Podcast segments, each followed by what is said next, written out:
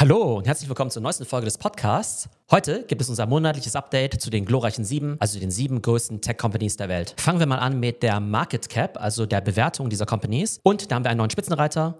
Microsoft ist jetzt das wertvollste Unternehmen der Welt und hat Apple jetzt überholt. Apple und Microsoft, die liefern sich ja immer ein Kopf-an-Kopf-Rennen. Das heißt, je nach Tagesform kann das eben auch mal wechseln. Aber wir sehen eindeutig, dass Microsoft in den letzten Monaten eine bessere Dynamik hatte. Liegt unter anderem auch an deren Investments in künstliche Intelligenz. Microsoft ist ja ganz stark, was das Thema KI und Cloud angeht. Das heißt, die bieten ganz viele KI-Services über Microsoft Azure an. Dann haben sie natürlich ihr Investment in OpenAI, wodurch sie natürlich den ersten Zugriff haben auf die neuesten Innovationen im Bereich KI. Und dann haben sie jetzt natürlich noch Microsoft Copilot, also das Upgrade zu den bestehenden Microsoft 365 Produkten. Und dafür langt Microsoft ja ordentlich zu. Also die verlangen dann eben nochmal zwischen 20 und 30 Euro zusätzlich pro User. Und wenn wir uns jetzt eben überlegen, dass vielleicht bald hunderte von Millionen von Usern jeden Monat nochmal 25, 30 Dollar extra an Microsoft zahlen, dann wird das natürlich ein gigantischer neuer Cashflow für Microsoft sein. Auf den Plätzen 3, 4 und 5 haben wir eben Alphabet, also Google, Amazon und jetzt eben auch Nvidia. Gerade Nvidia hat sich an den letzten 15 Monaten seit dem Launch von ChatGPT gigantisch entwickelt. Das heißt, ich könnte mir vorstellen, dass Nvidia bald schon Amazon oder vielleicht sogar auch Alphabet überholen wird im Ranking der wertvollsten Tech-Unternehmen. Auf Platz 6 haben wir Meta, jetzt eben auch mit einer Market Cap von über einer Billion Dollar. Das bedeutet, Meta ist jetzt auch Teil des Trillion-Dollar-Clubs. Das heißt, wir haben bei den glorreichen sieben sechs Trillion-Dollar-Companies, also Companies mit einer Market Cap von über 1000 Milliarden Dollar. Und dann etwas abgeschlagen haben wir Tesla. Und Tesla ist jetzt nur noch knapp 600 Milliarden Dollar wert. Natürlich immer noch eine gigantisch große Firma, aber wir sehen eben schon den deutlichen Abstand zu einem Meta. Das heißt, ein Tesla ist deutlich kleiner als ein Meta und nur ein Fünftel so groß wie ein Apple und wie ein Microsoft. Das heißt, vielleicht werden aus den glorreichen sieben bald die Super 6 wenn eventuell Tesla bald aus dem Index rausfliegt, weil sie sich vielleicht einfach von der Market Cap zu sehr von den anderen entfernen. So viel zur Market Cap. Schauen wir uns mal die Performance der Aktien an im Jahr 2024, also im vergangenen Monat. Wir haben Microsoft bei plus 10%, Apple bei plus 3%, Alphabet ist 11% im Plus, Amazon 8%, Nvidia 30% im Plus, also Unfassbar, dass es einfach so weitergeht. Und Meta, auch mit einem sehr schönen Ergebnis, 16% im Plus. Tesla ist der große Verlierer aktuell mit minus 23%. So, wie können wir jetzt diese Zahlen erklären? Bei Microsoft, wie gesagt, da ist einfach die KI-Story extrem erfolgreich. Das heißt, der Kapitalmarkt, der glaubt darin, dass Microsoft einer der großen Gewinner sein wird, dieses KI-Booms. Bei Apple haben wir eine gewisse Stagnation. Wir wissen ja, dass die iPhones und iPads sich in den letzten Jahren nicht so wirklich weiterentwickelt haben. Die Apple Vision Pro kommt zwar raus, aber da sind die ersten Reviews ja auch eher verhalten. Und von der Apple Vision Pro werden so oder so dieses Jahr so wenig Stückzahlen verkauft, dass die Apple Vision Pro keinerlei Einfluss haben wird auf den Umsatz und den Gewinn bei Apple. Das bedeutet, wenn überhaupt, dann wird die Apple Vision Pro erst in drei oder vier Jahren überhaupt mal einen nennenswerten Impact auf die Gewinne von Apple haben. Bei Alphabet und Google kritisiere ich ja schon länger, dass die KI-Produkte einfach nicht gelauncht werden. Also sie werden angekündigt, aber kaum einer nutzt sie wirklich. Aber an der Börse läuft zumindest dieses Jahr ziemlich gut mit plus 11 Prozent. Bei Amazon bin ich von der KI-Strategie erst recht enttäuscht. Also klar, die werden natürlich viele KI-Dienstleistungen und Modelle über Amazon Web Services anbieten, haben aber aktuell noch kein eigenes KI-Modell oder ein Produkt. Das heißt, Google hat wenigstens ja was angekündigt und sie zeigen, dass sie da in der Forschung auch ganz weit vorne sein möchten. Und bei Amazon, da hält man sich bedeckt. Entweder weil der große Wurf, der große Reveal erst noch kommt oder weil sie vielleicht aktuell gar nicht so viel in der Pipeline haben. Nvidia ist auch im Jahr 2024 bislang der große Gewinner. Es überrascht mich ehrlich gesagt, weil die Aktie hat ja jetzt in den letzten 15 Monaten sich verfünffacht. Also seit dem Launch von ChatGPT. Der Grund ist einfach, jede Firma, die irgendwas mit KI machen möchte, muss eigentlich die Hardware von Nvidia kaufen.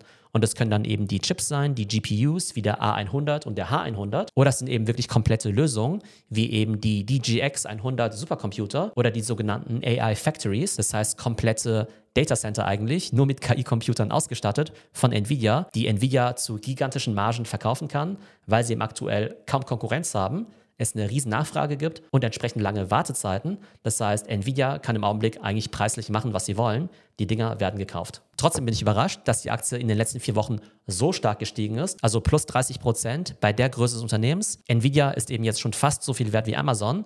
Und wenn die Aktie sich noch um ein paar Prozent bewegt nach oben, dann wird Nvidia schon bald Amazon überholen und Nvidia wird dann die viertwertvollste Company der Welt sein. Die Meta-Aktie hat in diesem Jahr auch sehr gut performt, 16% im Plus. Auch da spielt KI eine große Rolle, denn Mark Zuckerberg hat angekündigt, dass Meta eben auch im Bereich Artificial General Intelligence sehr stark forschen möchte und investiert auch dementsprechend. Die bauen dort ja riesige Teams auf und bauen jetzt auch eine riesige Hardware-Infrastruktur auf. Dafür werden sie unter anderem 350.000 H100-Chips von Nvidia kaufen. Jeder dieser Chips kostet ja um die 30.000 Dollar. Das heißt, wenn wir es mal multiplizieren, 350.000 Chips mal 30.000 Dollar, dann sind wir bei über 10 Milliarden Dollar. Meta wird vielleicht noch einen kleinen Mengenrabatt bekommen, aber ihr seht schon, der Hardware-Spend von Meta ist einfach gigantisch und das zahlt natürlich wiederum auf die Nvidia-Story ein. Aber ich denke, Meta positioniert sich im Augenblick sehr clever, weil sie eben zeigen, wir wollen was im Bereich KI machen, wir wollen in den Bereich Artificial General Intelligence gehen, also nicht nur so ein bisschen KI-Research, um vielleicht die Performance von Facebook und Instagram ein bisschen zu verbessern, sondern sie wollen da eben sehr breit rangehen, wollen da eben auch die besten Talente der Welt eben verpflichten und sie fahren einen anderen Ansatz als zum Beispiel OpenAI, denn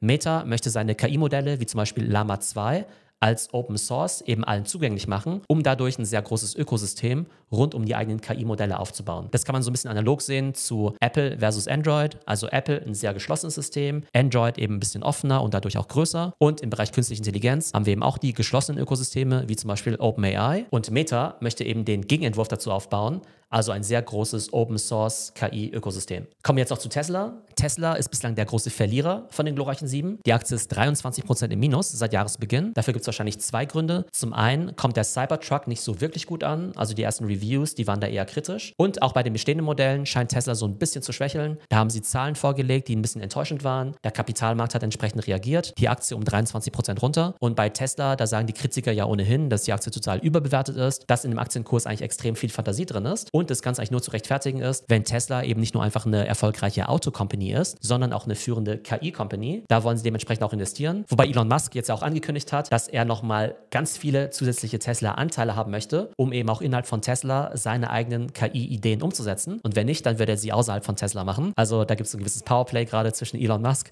und den Tesla-Aktionären. Also er sagt, ich bin der Mann, der das Thema KI vorantreiben kann, aber ich muss ja auch was davon haben. Und die Aktionäre müssen jetzt eben entscheiden, ob sie Elon jetzt eben noch mit zusätzlichen zusätzlichen Aktienpaketen und Stimmrechten ausstatten wollen. Schauen wir uns zuletzt noch die Kurs-Gewinn-Verhältnisse, also die KGVs der Companies an. Da haben wir Microsoft bei 40, Apple bei 31, Alphabet bei 30, Amazon und Nvidia bei 84 bzw. 82, Meta bei 36 und Tesla bei 44. Das Kurs-Gewinn-Verhältnis zeigt uns ja immer, wie viel ist die Firma wert im Verhältnis zu den Profits, die sie erwirtschaften. Und da sehen wir ja eben, dass die meisten der glorreichen sieben sich irgendwo zwischen 30 und 44 bewegen. Dann haben wir jetzt eben zwei Ausreißer, nämlich Amazon und Nvidia bei etwa 80 80 und so ein Kursgewinnverhältnis wie bei Nvidia von 80 erscheint auf den ersten Blick hoch, aber man muss dazu sagen, dass die Firma natürlich viel, viel stärker wächst als die anderen Player. Das bedeutet also, wenn man jetzt eben nicht nur die vergangenen zwölf Monate berücksichtigt bei den Gewinnen, sondern eben auch forward-looking sich anschaut, wie stark wird die Firma eben wachsen, was wird sie in Zukunft an Gewinnen erwirtschaften, dann wäre eben dieses Kursgewinnverhältnis nochmal deutlich geringer als 80. Letztes Jahr hatte Nvidia ja sogar ein Kursgewinnverhältnis von über 200, aber auch da waren dann eben die künftigen Gewinne und das starke Wachstum eben noch nicht voll berücksichtigt. Das heißt, das Kursgewinnverhältnis Kursgewinnverhältnis von Nvidia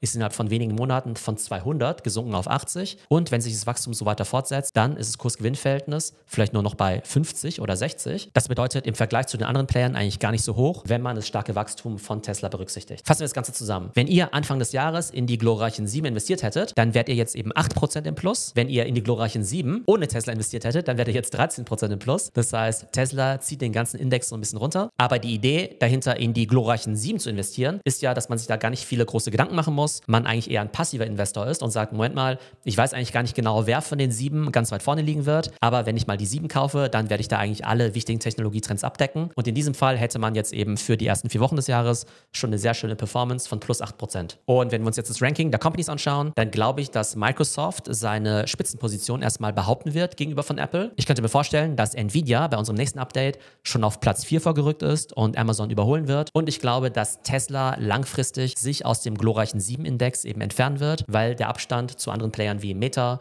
und eben auch Amazon und Nvidia immer größer wird. So, das war unsere aktuelle Folge zu den glorreichen 7. Ich mache ja alle vier Wochen ein Update dazu. Das bedeutet, falls ihr euch für diese sieben Companies interessiert, dann solltet ihr auf jeden Fall den YouTube-Channel und den Podcast abonnieren. Ich hoffe, euch hat die Folge gefallen und bis zum nächsten Mal.